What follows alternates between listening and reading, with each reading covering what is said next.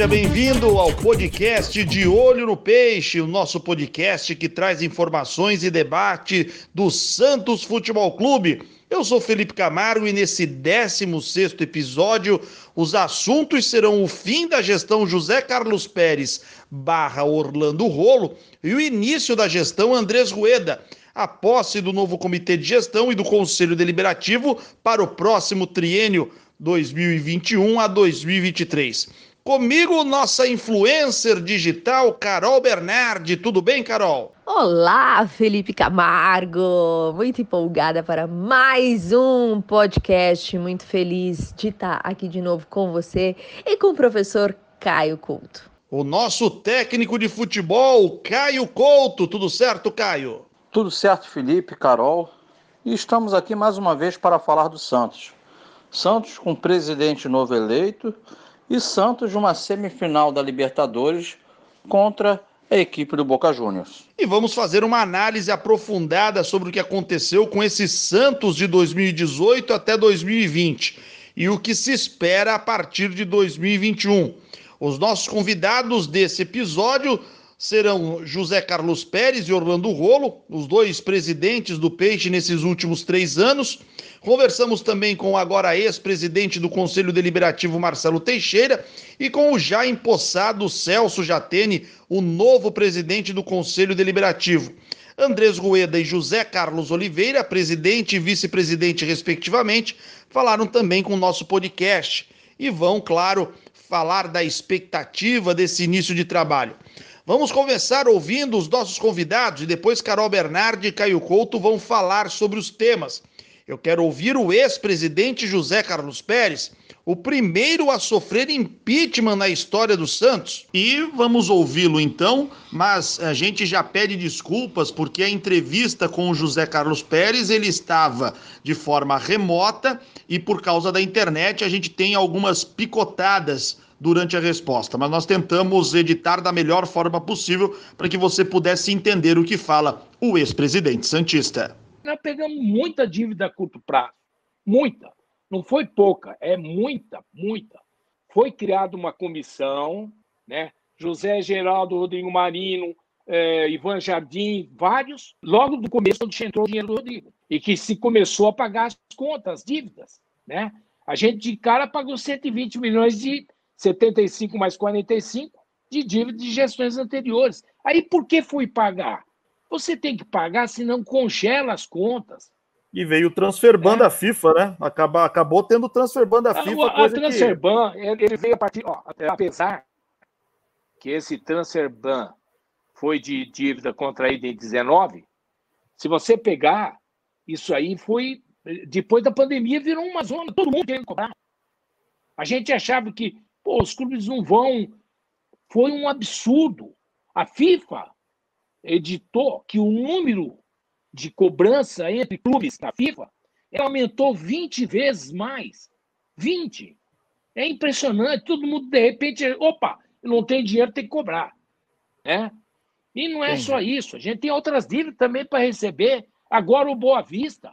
O Boa Vista deu calote na gente. Você falou calote? Vamos falar calote. Ô Pérez, é assim, é, a, a gente quer, que quer ouvir a sua versão e estamos ouvindo. É, só que o que chama atenção são a, o, a, os antagonismos, né? É, me causa estranheza, por exemplo, quando você fala que as coisas estavam andando. O Hamburgo falou com os dirigentes, falaram com todas as letras, em nenhum momento fomos procurados. E não foi só pela sua gestão, pela gestão do Modesto Roma. Que é, eu ouvia dos seus membros do comitê de gestão que eh, tinha a questão também de vir de uma outra gestão que não era. Vocês herdaram esse problema, que nesse caso eh, nós concordamos e é verdade. Agora, Soteudo, você ouvir de um, de um dono de clube que é para você ir cuidando das suas coisas, que quando você puder você paga, é algo surreal da gente imaginar, Pérez. Como assim? Você comprou, você tem não, que porque, pagar. Porque na verdade isso existe. Na verdade é porque ele também quis colocar na vitrine. Entendeu? mas, você, mas você tem que pagar para eles, né? O clube. Ó, quando nós contratamos o, contratamos o Soteudo, nós ficamos pagar uma parcela de 3 milhões, é, não conseguimos pagar, mas ele, o próprio Vitoriano Cerda, falou: vamos fazer, vamos deixar isso um pouco para frente, não tem problema, não quero te prejudicar. Entendeu? Não. Isso existe. Não, isso eu entendi, eu não. entendi. Mas você. Isso você é natural ideia... no futebol. Não, é, eu, eu não sei se é tão natural assim, mas você tem ideia que o Santos. É, você ter encontrado, que a gente sabe que você encontrou um Santos em dificuldade financeira, isso tudo bem. A gente sabe muita, que, que realmente. Mais do eu que sei. agora. Mais, Sim. muito várias vezes mais do que agora. Mas o Santos passou Porque a ter fama de 1918, caloteiro, Pérez. Ó, em 1900, você contratou. Não tem caloteiro, não. Amigo, o Santos tem fama de caloteiro, não pagou o Cueva não pagou o Cueva. Não... É, vamos lá. E 2018, 1918. Em 1918, 2018. nós pagamos 74 milhões e meio. Não, estou falando. Em 18, 74 e meio, de dívida de gestões passadas. Em 19, paguei 45 milhões. Só de juros, nós pagamos 39 milhões de juros em 19 sobre a dívida. A dívida eu peguei com 320 e peguei com 320. Essa palavra tá. caloteira é muito forte. Ela não é, existe. É, é a forma como o Santos é visto existe no mercado. Atraso. O Santos é visto o no mercado. mercado é assim. Então, mas tu acha certo outros... isso, Pérez? Também. Ué, o Santos, o Santos contratou o Eva, contratou o, o Felipe Aguilar, o Santos contratou o Soteldo e não pagou um tostão para ninguém, Pérez. E isso foi direto da sua gestão. Foi direto. E Como o Santos está com transfer ban. Então tá... Por que não, que não, não pagou? Por que, que não pagou? Você tem uma justificativa, Pérez? Por que, que não pagou? Contratou e não pagou esses jogadores? Não pagou porque não tem. É, não, não, não. É as dificuldades, cara. É, é você do lado ter dívida para pagar, você não tem noção que se paga, né, em parcelas de coisas anteriores, e também da, da, do próprio clube. Cara, todo mundo tem dificuldade. Os 20 não, clubes da Série A se ficar com mais dificuldade depois de março desse ano, fevereiro, março. E aí, aí, como é que você vai pagar se não tem receita? Nós ficamos cinco meses sem receita. Esse, então, José Carlos Pérez e o inimigo político declarado, então vice de Pérez e agora presidente do clube, Orlando Rolo, fala também com o nosso podcast, faz um balanço sobre o trabalho desenvolvido nesses últimos três meses à frente do clube e minimiza problemas envolvendo principalmente o volante Diego Pituca. Ele começa falando sobre, na visão dele, quais são os pontos positivos e os negativos dessa sua passagem como presidente do Santos. É, realmente, acho que o mais positivo é a parte administrativa e financeira. A gente conseguiu arrumar muita coisa. Lógico que a gente não conseguiu arrumar tudo, né? Até porque três meses é, é pouco espaço de tempo mas o necessário que estava ao nosso alcance a gente arrumou. O próximo presidente, Andrés Coelho, ainda vai ter muito trabalho, muito trabalho, longe da gente querer ser o salvador da pátria, mas pelo menos a gente evitou que o clube, que o Santos caísse no abismo financeiro e administrativo. A gente afastou o clube dois, três passos para trás, mas o presidente ainda vai ter bastante trabalho. Então, esse é o lado positivo, a questão administrativa e financeira. Também julgo como positivo a parte do futebol, do vestiário, que a gente ganhou a confiança dos atletas, né, efetuando muitos pagamentos que estavam atrasados. Eles viram a nossa luta, a nossa dificuldade. Então, isso aí foi o lado positivo. É, sempre falar a verdade para os atletas. O lado negativo, talvez quem vai julgar aí é o, é o torcedor, né?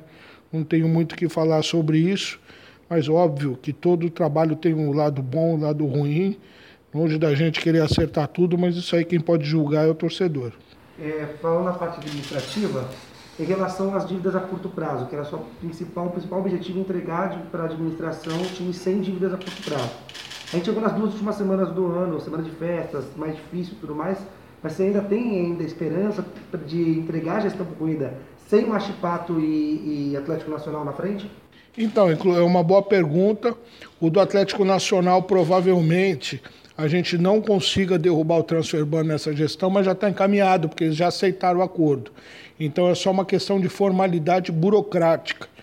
Por isso que ainda não está derrubado, porque a gente, a gente fez uma proposta para eles, que eles já aceitaram, e que o pagamento seja feito através dos créditos é, de, dos, me, dos mecanismos de solidariedade, já está aceito, só falta é, a instituição efetuar o pagamento, ou seja, questão de dias, talvez só na, na virada de janeiro.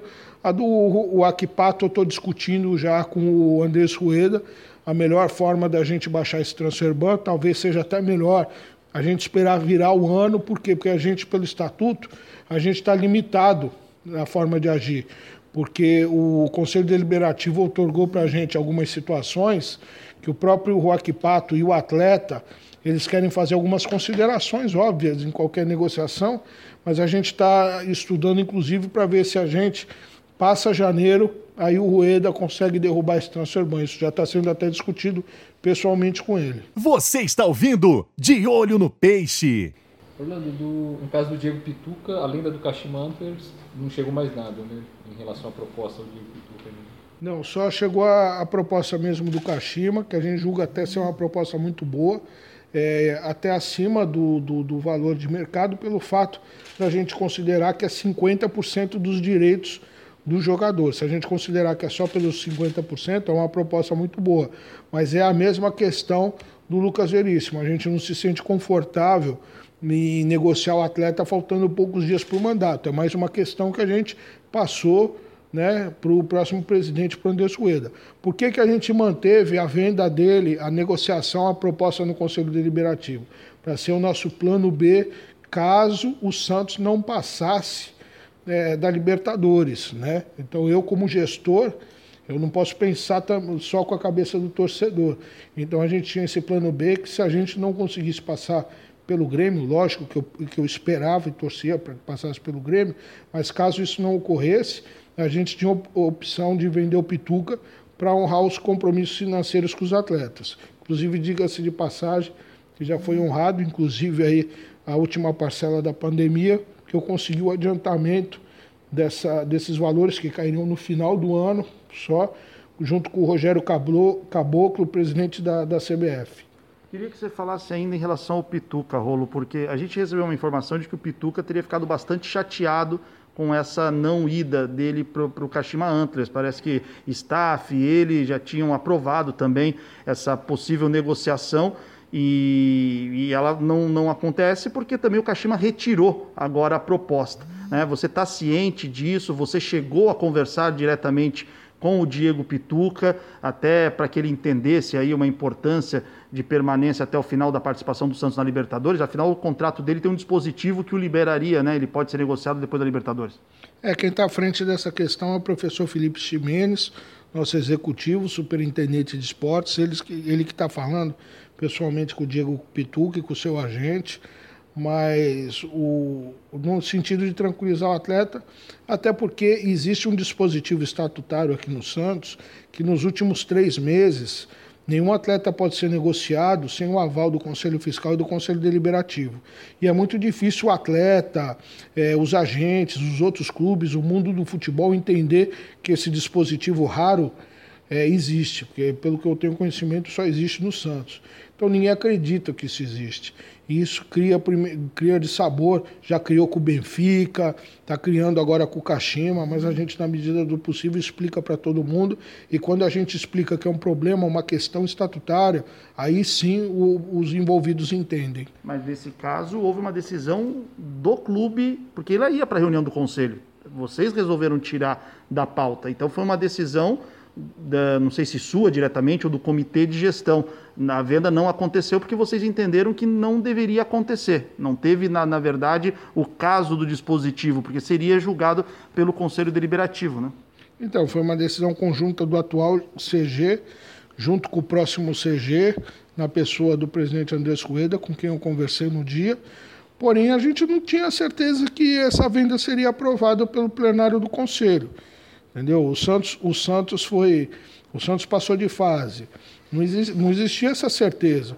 Então, até para evitar maior desgaste entre o Santos e o Kashima, entre o Santos e o, e o, e o atleta, a gente achou por bem tirar. Eu, na minha opinião, eu acho que depois que o Santos passou de fase, dificilmente essa proposta seria aprovada pelo Conselho Deliberativo, faltando menos de 15 dias para se findar essa gestão. Esse, então, o presidente Orlando Rolo.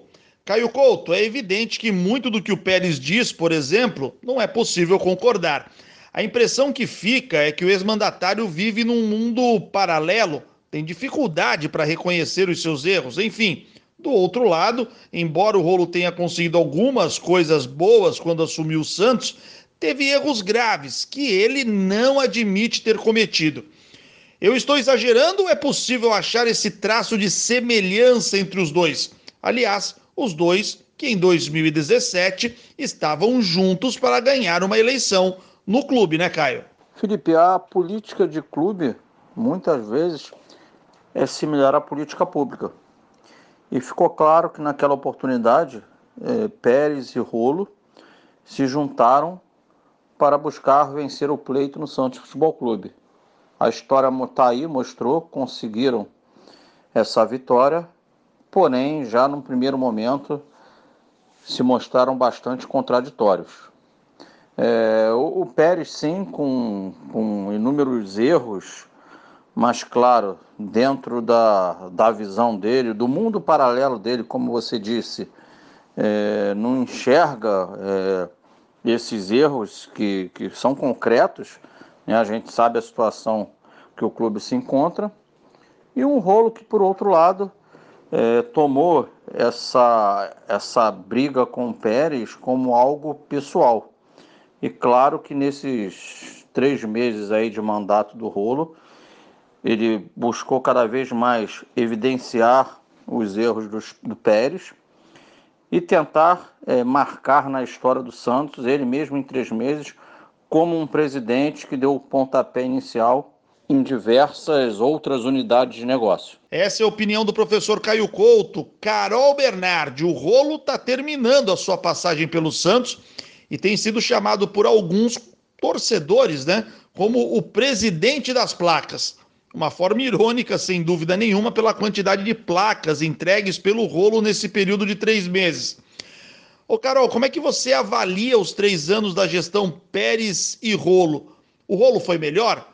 Ou caso ficasse também os três anos, você acha que ele patinaria também? Felipe, vamos falar uma coisa, né? É, ser pior ou igual ao Pérez é até uma afronta, né?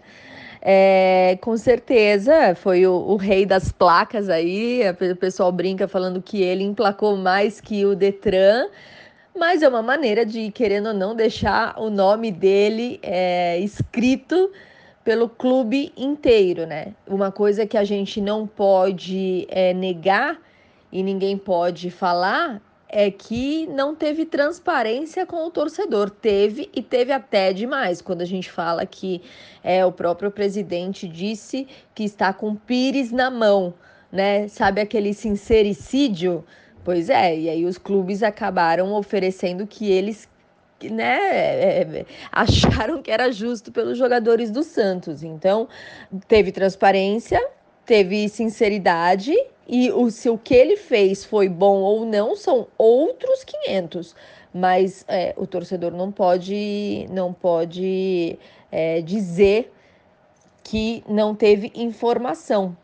Ele acabou querendo ou não, fazendo em três meses muito mais coletivas do que o Pérez em todo o tempo que ele ficou no Santos. Essa é a Carol Bernardi. O nosso podcast conversou brevemente também com o presidente já empossado do Santos, Andrés Rueda. Lembrando que o Orlando Rolo vai comandar o clube até o próximo dia 31 de dezembro. A partir do dia 1 a nova gestão passa a ficar à frente do clube e assuntos como o de Lucas Veríssimo, de Pituca, dívida e semifinais da Libertadores serão pautas. Vamos acompanhar o que disse Andrés Rueda. Fundamental muito trabalho, né? O CG está se reunindo praticamente dia sim, dia não, é, estruturando tudo que tem, que, que tem que ser feito. A gente imagina começar o ano já executando, que é o nosso nossa promessa de campanha, execução. Quais os planos para essa situação que o clube vem vivendo, principalmente na área, na parte financeira?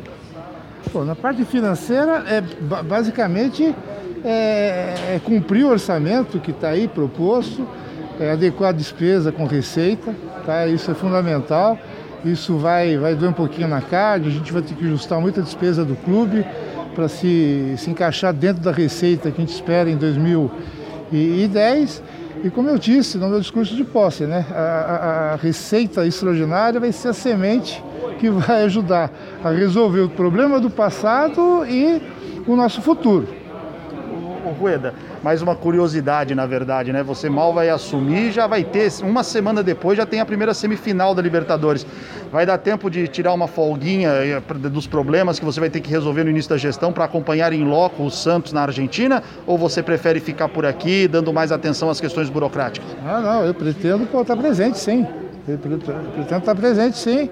É, pô, é um momento importantíssimo para o clube. Acho que a presença do presidente, do comitê de gestão apoiando é fundamental. Sabendo sim. É, em relação ao Lucas Veríssimo, né, que eu acho que é um problema que vai, vai se agravando a, quanto mais o tempo passa, fica a expectativa se ele poderá ou não ficar à disposição. Ele quer ir embora, isso é fato. De que forma você entende que pode resolver o problema assim que você assumir? É, isso, na verdade, já está encaminhado até antes da, da, da, da, da nossa posse, tá? E logo, logo a gente vai ter alguma definição clara disso. Eu não gosto de comentar muito coisas que o talvez pode ser, tá? Então, quando realmente tivermos uma a, a situação concreta, eu vou ser o primeiro a vir para vocês e e dizer como é que está a situação. É, em relação ao de Pituca, recentemente a informação que tivemos é que o Kashima Antlers retirou a proposta feita inicialmente. Recentemente o, o José Renato Quaresma tem uma entrevista disse que a situação já estava sendo conversada para ser desenrolada a partir do dia 1 de janeiro, como foi até solicitado pelo presidente para retirar da pauta na semana passada. Como está a situação oficialmente? O Kashima, vocês ainda conversam? O Kashima pode recolocar essa proposta ou ela morreu de vez mesmo?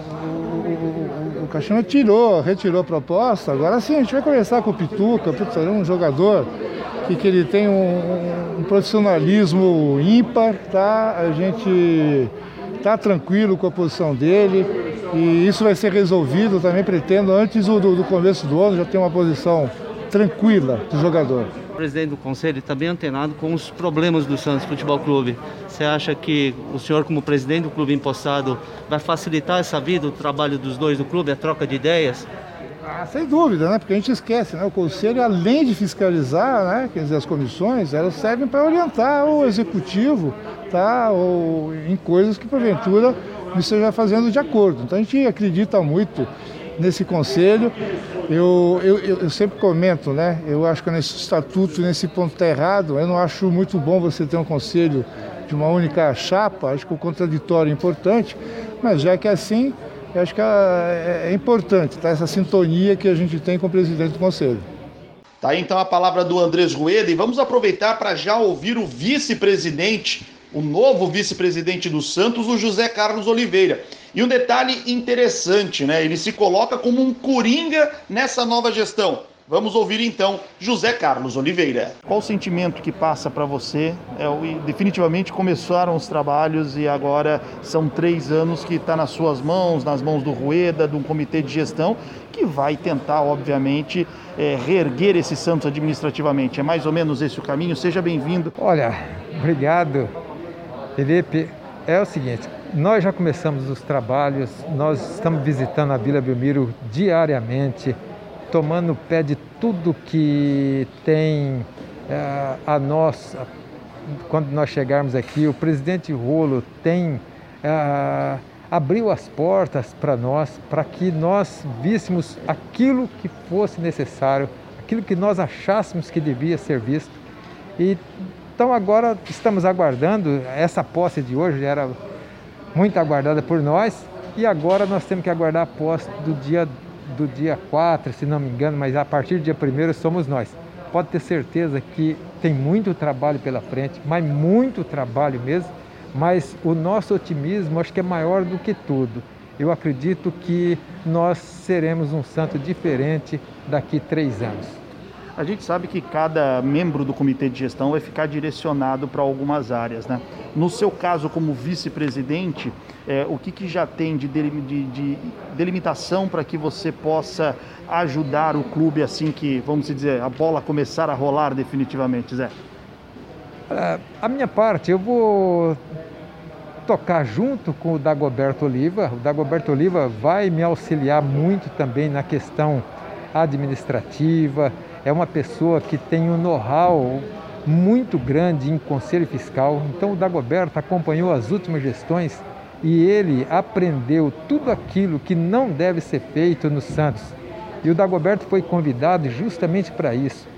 Ele será o, o homem que mostrará para nós isso não está de acordo com o estatuto. Então a intenção do Andrés Rueda, quando convidou o Dagoberto, é que nós façamos tudo de acordo com o estatuto, com o regimento interno. Tá? Então a minha função seria acompanhar juntamente com o Dagoberto na área financeira, na administrativa, na contábil e a minha principal seria na gestão de pessoas, conversando com as pessoas e fazendo interlocução também com o Conselho Deliberativo, com as comissões permanentes, com o Conselho Fiscal. Então, essa eu vou ser tipo de um coringa para o Andrés Rueda. O que o Andrés Rueda pedir, eu vou estar fazendo para ele. Boa sorte para você, para que vocês possam aí fazer um grande triênio à frente do Santos e a, dar essa erguida que vocês tanto esperam, principalmente na parte administrativa do Santos. Obrigado, Felipe. Ah, eu agradeço ah, que vocês esperem isso de nós e nós, com certeza, vamos fazer tudo para não decepcionar os santistas de coração. Você está ouvindo De Olho no Peixe. Ô professor Caio Couto, existe uma expectativa positiva em relação a essa nova gestão no Santos. Você é um dos otimistas? Existe algo que te preocupe, por exemplo, para esse início de trabalho no clube, Caio? Existe sim, Felipe. Particularmente, eu penso que o Rueda possa vir a fazer um grande trabalho à frente do Santos, sim. Eu tenho essa expectativa. E por que eu digo isso?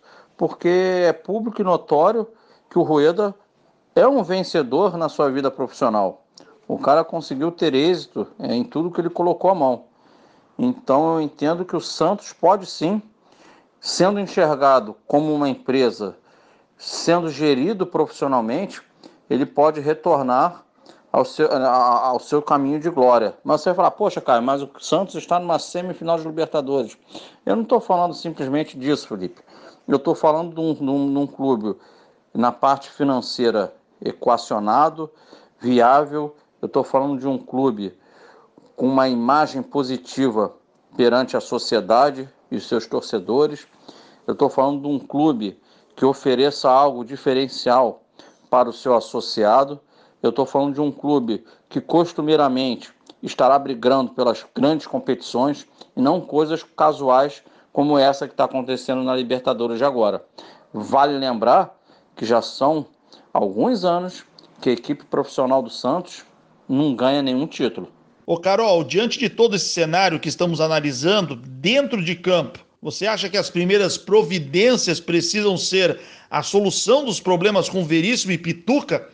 Aliás, quem serão os substitutos dessas duas peças após a Libertadores da América, caso eles sejam vendidos, hein, Carol? Ou fica de vez ou acaba com a, com a novela. Eu sou bem contra essa história de chegar a passar uma eu não sei se é regra também, pode ser que seja isso, né? Mas se é um valor tão absurdo, nem passa para o atleta para ele não criar expectativa. E com relação aos substitutos, todas as vezes que a gente precisou, por exemplo, é, de um balieiro no meio-campo, ele deu conta. Então. A gente sabe, Felipe, que assim, são jogadores que farão falta, sim, mas a gente também sabe que a base da conta, que é só moldar, deixar bonitinho, deixar eles encaixados, dar quilometragem para os meninos. Afinal, Pituca tá desde muito tempo no Santos, Lucas Veríssimo tá desde muito tempo no Santos e quando eles começaram não eram o que eles são hoje. Então tudo é uma questão de da quilometragem e passar confiança para esses novos garotos aí que virão substituir a posição deles. Você está ouvindo De Olho no Peixe. Outros personagens dessa nossa edição 16 do podcast De Olho no Peixe são Celso Jatene e Marcelo Teixeira. Jatene é ex-vereador de São Paulo, já foi secretário de esportes da cidade foi empossado como presidente do Conselho Deliberativo para o triênio 2021, 2022 e 2023. Vamos acompanhar a nossa conversa com o Celso Jatene. Primeiro, parabenizá-lo aí pela, pela nova função dentro do clube, né? E queria que você falasse, né, o que, que isso representa para você ser aí o novo presidente do Conselho Deliberativo. Lembrando que o último, Marcelo Teixeira, teve um ano bem conturbado. Como é que você está projetando aí essa gestão? Parabéns mais uma vez. Obrigado. Para mim representa muito. Eu eu vim, como todo mundo fala, todo mundo sabe, eu vim da arquibancada, fui presidente da torcida jovem no final dos anos 70. É, depois que eu me formei na faculdade, eu vim para o Conselho do Santos com 11 anos de sócio do clube, porque naquela época precisava ter 10 anos para ser conselheiro. Hoje em dia é 5, mas naquela época era 10. Eu entrei de sócio do Santos em 75 e em 86 eu estava no Conselho. É, é, e eu cumpri mandatos sucessivos no Conselho até me tornar conselheiro efetivo. Faz 34 anos que eu faço parte do Conselho Deliberativo do Santos. Dei o meu melhor, em alguns momentos eu tive dificuldade de participar de reuniões, porque eu fui vereador em São Paulo por 20 anos, com um hiato no meio desses 20 anos, é, que foi o período que eu fui secretário de esportes, quase, quase três anos e meio, de 2013 até é, março de 2016 é, que foi o período mais difícil para eu participar das reuniões. É, mas é, para mim é uma honra muito grande ter sido escolhido presidente do conselho do, do Santos Futebol Clube. Eu vou fazer o melhor que eu puder, é, porque eu acho que assim eu, o, Santos chegou num momento muito delicado. O Santos perdeu a credibilidade, é, é, o Santos perdeu o respeito do futebol mundial. Eu, eu durante o período eleitoral, quando me perguntavam, eu disse é, que conseguiram tirar o Santos da condição de devedor para a condição de caloteiro. Isso é humilhante para a gente, a gente não merece isso. O Santos é um dos maiores clubes da história do futebol mundial, respeitado no mundo inteiro, tem 10 milhões de torcedores, 8 milhões só aqui no Brasil e 2 milhões fora do Brasil. É, e a gente vai cumprir o nosso papel, o nosso papel de dar transparência, o nosso papel de modernizar, né? É, vamos discutir assuntos polêmicos aqui, por exemplo, é, por que, que o conselheiro do Santos tem que fazer voto secreto? Ah, porque o assunto Y. Meu, o cara é conselheiro do Santos, ele representa esses 10 milhões de associados, por que, que ele tem que votar secreto? Lá na Câmara Municipal de São Paulo, faz 20 anos que não tem nenhum voto secreto para nada. Por que, que aqui no Conselho do Santos tem que ter voto secreto? Né? E tem outras tantas questões. Vamos é, é, sacramentar é, a, a, o voto virtual para que o Santista do mundo inteiro possa votar no presidente do Santos. O Santos hoje é o clube, é, se não é o mais democrático do Brasil, é um dos mais democráticos do Brasil. Né? E, e é, apoiar o, na medida do possível, porque o que o conselheiro pode fazer é apoiar é, a nova gestão do clube, que eu tenho certeza que vai ser séria, vai ser comprometida, vai consertar as finanças do clube, vai colocar a casa em ordem e a gente está precisando disso. Né? É, só tem mais uma vez também parabenizar por essa posse. É, eu vou pegar de gancho justamente o que o senhor me ensinou sobre a sua carreira na administração pública. Primeiramente, no legislativo na cidade de São Paulo e o Conselho Deliberativo do Santos não deixa de ser um legislativo no clube. E também da sua experiência no executivo como secretário de esporte. É, primeiramente, o que, você gostaria de trazer, ou você pode trazer do legislativo? Você já citou algumas coisas da sua experiência no legislativo para o comando aqui do Conselho Deliberativo e também a sua experiência no executivo como secretário de esportes pode auxiliar até mesmo no intercâmbio com o executivo santista, com o presidente eleito Rueda. Então, na verdade, é, a experiência do legislativo é assim: o que eu trago de experiência no legislativo é você ser o mais transparente possível. É, eu falei aqui na minha fala inicial o seguinte: que ser conselheiro não é, não é um, um cargo pessoal que você vai usar para ter benefícios e privilégios. Pelo contrário, ser conselheiro é uma missão que o torcedor ou associado do Santos te deu para você cuidar do Santos para ele, porque não dá para ter 8 milhões, 10 milhões de pessoas aqui cuidando. Então, assim, a gente tem que ter essa obrigação. Né? Tem que ter essa responsabilidade. E você só cumpre bem essa responsabilidade se você tiver transparência. Na administração pública, minha grande frustração foi que eu fui o porta-voz da Prefeitura de São Paulo para oferecer o Pacaembu para o Santos. E eu ofereci duas vezes para o Modesto Roma e nas duas vezes ele disse que não tinha nenhum interesse no Pacaembu. E nós perdemos o bonde do Pacaembu. Agora não dá mais tempo da gente ir atrás do Pacaembu, porque a concessão do Pacaembu já foi feita. Né? é, é, foi uma pena, foi a grande frustração que eu tive é, é, quando eu fui secretário, mas eu administrei naquela época um orçamento parecido com o orçamento do Santos. Tenho um pouco de experiência, apesar de que a função do secretário de esportes é uma função muito social, né? Levar atividade física para quem não tem como fazer sozinho, né? Principalmente criança, idoso e tal. Mas tem um pouco de experiência. Mas eu é, quando fui consultado, eu preferi tocar as, as, os desafios do Conselho do que fazer parte do CG. Esse então, Celso Jatene e o ex-presidente do Santos e agora também ex-presidente do Conselho Deliberativo, Marcelo Teixeira, fechou mais um ciclo à frente do alvinegro mais famoso do mundo. E ele faz um balanço da sua volta ao clube. Um período cheio de turbulências, assembleias para impeachment, contas reprovadas, embates políticos entre presidente e vice. Teve momentos positivos, é bem verdade, como por exemplo a aprovação do voto online e a construção da nova arena. Vamos acompanhar esse bate-papo que tivemos com o Marcelo Teixeira. Ô Marcelo, você quando lembra né, dessa sua passagem no Conselho Deliberativo, se torna até engraçado, porque você repete sempre, né? Puxa, achei que ia ser um período tranquilo e foi turbulento. E ainda informações que chegaram é que tentaram ainda montar uma chapa de oposição e pensaram no seu nome, tentaram ainda te colocar mais três anos. Dessa você conseguiu fugir, foi isso? Ah, consegui fugir de duas, né? Fugir da área do executivo de novo, né? porque de fato existiam né, correntes, existiam pesquisas que eram pesquisas eh, nítidas no sentido do reconhecimento do trabalho da minha família, então isso tudo nos deixa muito orgulhosos.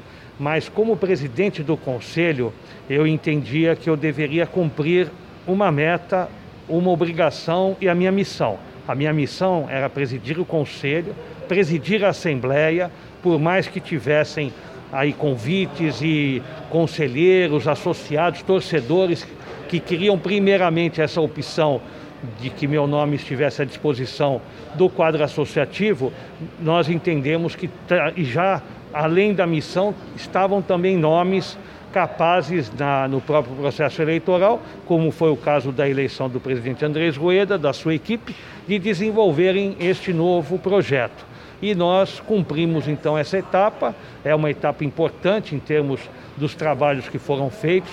De fato, não imaginava que fôssemos ter é, um, um, uma, uma tarefa algumas vezes árdua, difícil, né?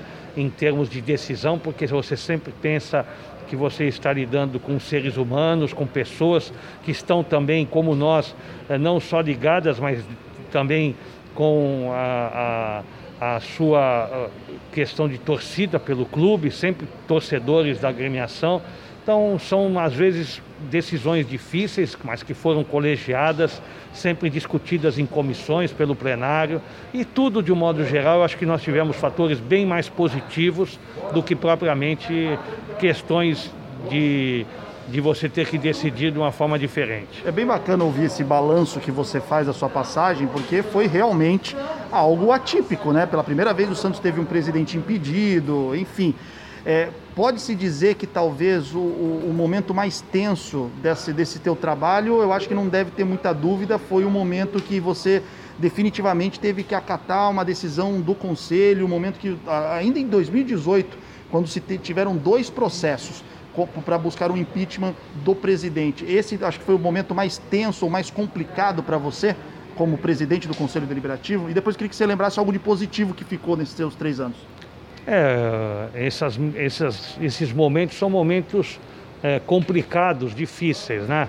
Mas nós buscávamos sempre o entendimento, buscávamos o entendimento entre as partes para que as partes conseguissem, no caso o presidente, o vice, tivessem ali uma, um diálogo mais franco, mais aberto, numa tentativa de uma conciliação.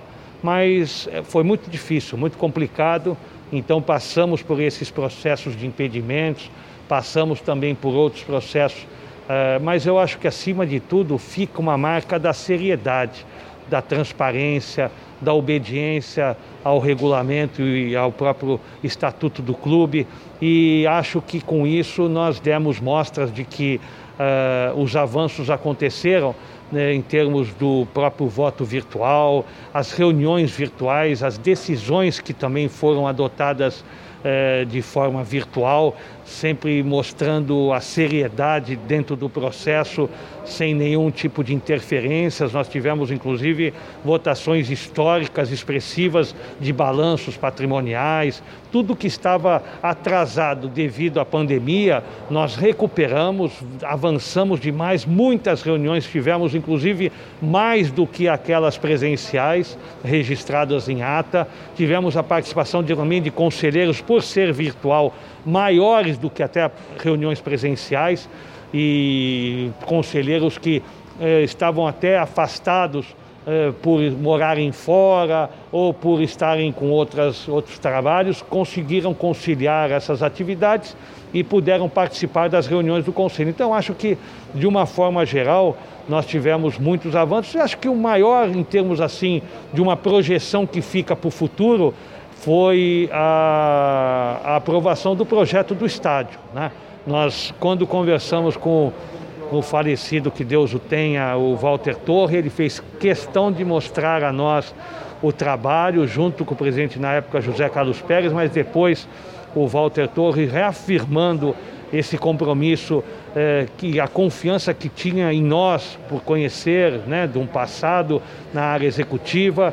E quando eu notei mesmo que havia essa possibilidade, junto com o trabalho apresentado pela diretoria, colocamos em pauta e aí conseguimos fazer com que tanto a empresa, o Walter Torre, com os seus homens de confiança, pudessem registrar, e isso está em ata, todo o compromisso que terão a empresa, o clube, a partir desse momento, para desenvolver esse trabalho e acho que será um grande passo para não só a modernização, mas alavancar a questão estrutural de patrimônio e em termos de receitas para o Santos Futebol Clube. Para a gente encerrar e já agradecendo esse bate-papo com a gente, é, vai descansar agora, vai, vai pegar um período sabático aí. Longe do Santos não dá para dizer que você nunca consegue ficar longe do Santos, mas é de descanso.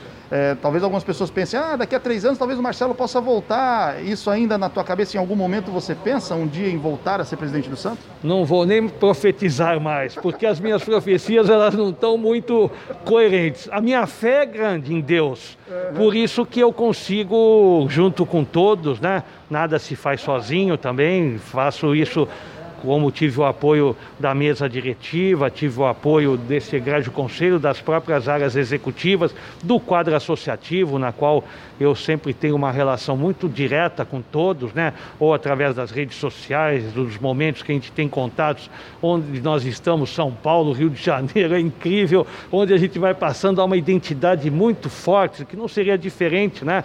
Com as pessoas sempre relacionando a minha imagem com a imagem do Santos Futebol Clube. Então, não vou fazer mais essas profecias, porque cada vez que eu faço alguma delas, as provações vêm. Ah, você achou que era muito fácil? Então vamos ver se você vai conseguir, né? Então assim a gente vai indo e tudo aquilo que estiver ao meu alcance ou for chamado neste conselho, na área executiva, onde tiver, não precisamos de cargos, não precisamos de funções. Nós queremos sempre que é que foi e será essa linha da família Teixeira de estar contribuindo de uma forma direta ou indireta com o Santos Futebol Clube. É o nosso amor que a gente tem, que isso com certeza levaremos à eternidade. Tá então a palavra de Marcelo Teixeira, ex-presidente do Conselho Deliberativo do Santos, e o nosso podcast vai chegando ao final. Aliás, vai chegando ao final também a nossa primeira temporada. Foi um prazer poder ter compartilhado com todos os principais temas sobre o alvinegro mais famoso do mundo. Valeu, Carol Bernardi. Estamos de volta na primeira semana de janeiro.